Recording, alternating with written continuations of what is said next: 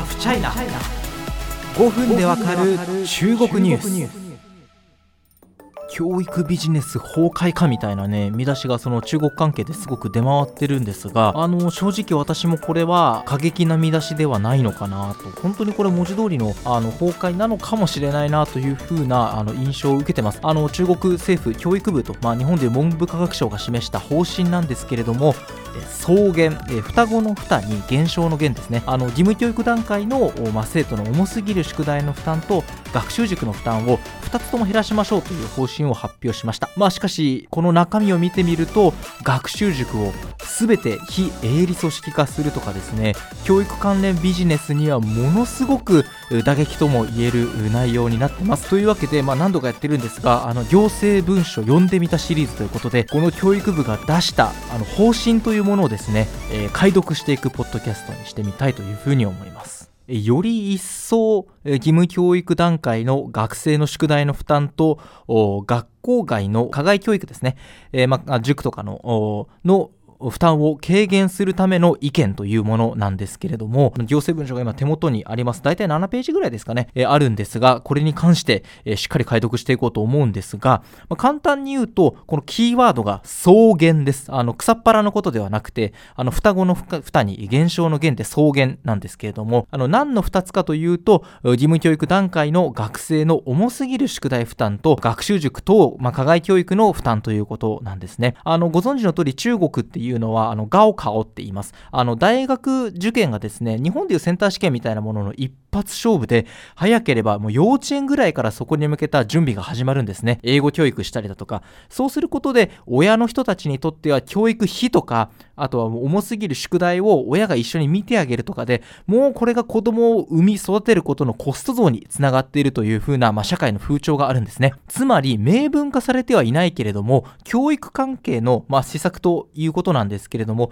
実際にはこれ、少子化対策と見ることができそうなんですね。あの、実際に今、中国政府、子供3人まで OK というふうに方針転換しましたが、このポッドキャストでも話したと思いますが、もう親たちの視線は冷たいんですよ。あの、3人まで埋めるように OK ですよっていう風に、あの、枠を拡大したとしても、じゃあ子供を産み育てるコストは何も変わらないじゃないかっていう批判が噴出したんですね。その中でも特にウェイトが大きいのが教育分野ということで、今回は大なたを振るったと言ってもいいと思います。まあ、細かい内容を見ていきますと、この2つの負担に対してですね、特にえー、家庭教育に関する金銭面の支出、あとは親御さんたちの、まあ、精神的なものも含めた負担というものを1年以内に有効に減らして3年以内に著しい成果を出すということが明文化されてます。その具体的な内容、まず宿題に関してなんですが、まずその国家の標準を超えた難度の宿題は出しちゃダメということを書いてます。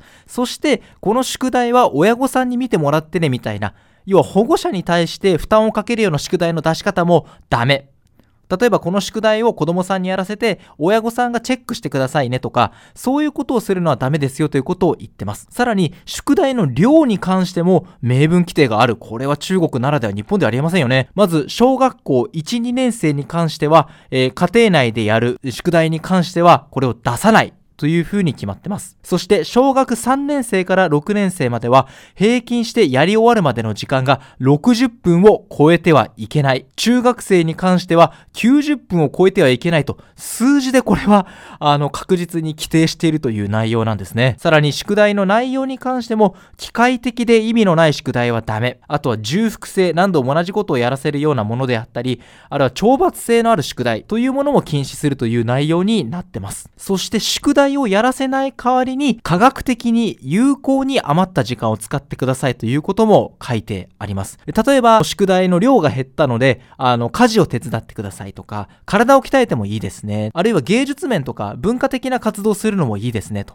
また、学生によっては、あの、頑張ったけど、宿題終わらなかったという学生も、きちんと、ま、時間通りに寝かせてあげてくださいというようなことまで書いてあるんです。他にも、まあ、親、保護者に対しては、あの、ま、電子機器の使用に関しても合理的な使用、まあ、簡単に言うと、インターネット中毒になるようなことをやめてくださいというような、かなり細かいことを、もう国が旗印を振って決めているわけなんです。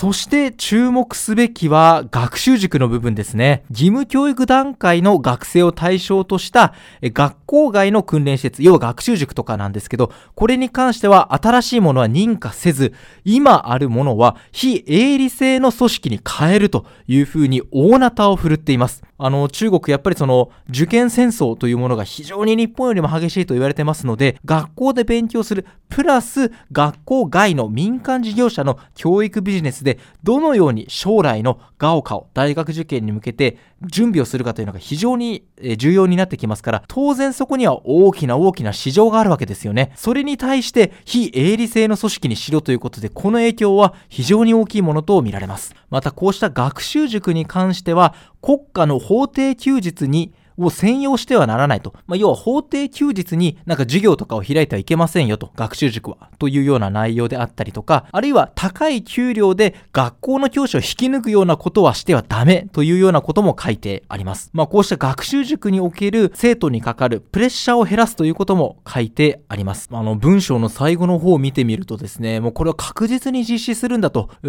うようなあの、まあ、決意というか、まあ、半分これ地方政府にとってはですね、プレッシャー、これ、地方政府にはプレッシャーかかってるんだなっていうような文言があるんですね。あの、施策がですね、十分に行き届いてない場合は、地方政府であったり、その政府部門であったり、学校とか責任者、あの責任をですね、法に基づいて厳粛に追及するというふうに書いてあります。また施策が十分でない場合には、え通報もできますよと、内部通報もしてくださいねというようなことも書いてあるんですね。えまとめにはこうあります。2つの減少工作を進める場合には、3歳から6歳に向けた義務教育より前の段階の、え児童と義務教育段階の学生に対する学習塾であったり教育ビジネスに対するガバナンスを進めないといけない。そして義務教育段階より前、幼稚園児とかの児童に関してはオンライン教育を受けさせてはいけない。義務教育になる前にこうした学習をしてはいけないというふうに明記しました。またオフラインでも外国語を含む学習塾に通わせてはダメということも書いてあります。まあ簡単に言うと小学校に入る前から英語を習わせる親がいるみたいなことを話しましたけど、もうそこを半分狙い撃ちにしてますよね。えー、ということで、えー、ここも明文化して禁止するということになりました。さあ、これの影響を受けるのは当然教育ビジネスですよね。教育関連株、当然これは大幅に下げました。えー、報道によりますと、アメリカに上場する GAOTO とかですね、ハオウェイライとか、まあそういったまあ教育ビジネスがあるんですね。株価6、7割下落したというふうに報道されてます。当たり前ですよね。ちょっとオーバーな言い方かもしれませんが、事業自体どう継続できるか、これ不透明なわけなので、持っている株券が、まあ、紙くずになるかもしれないというようなことですよね。あの中国はこれまで IT 企業に関する規制をですね政府主導で強めてきたということはお話ししてきたと思いますがその影響が教育ビジネスにまで及んできたということは言えそうです、えー、まあ、おそらく組織内のパワーバランスや業界全体が抱えていた問題、えー、この背景はですね非常に複雑化していると思いますが、えその一つとして少子化対策ということを挙げることはできそうです。なお、まあ、このポッドキャストのエピソードだけに限らずですね、このポッドキャスト全体に言えることなんですけれども、最新の中国ニュースを紹介しているのであって、特定の、えー、株式、証券銘柄のですね、売買を進めているわけけではありません。こうした売買はあくまで自己責任でお願いいたします。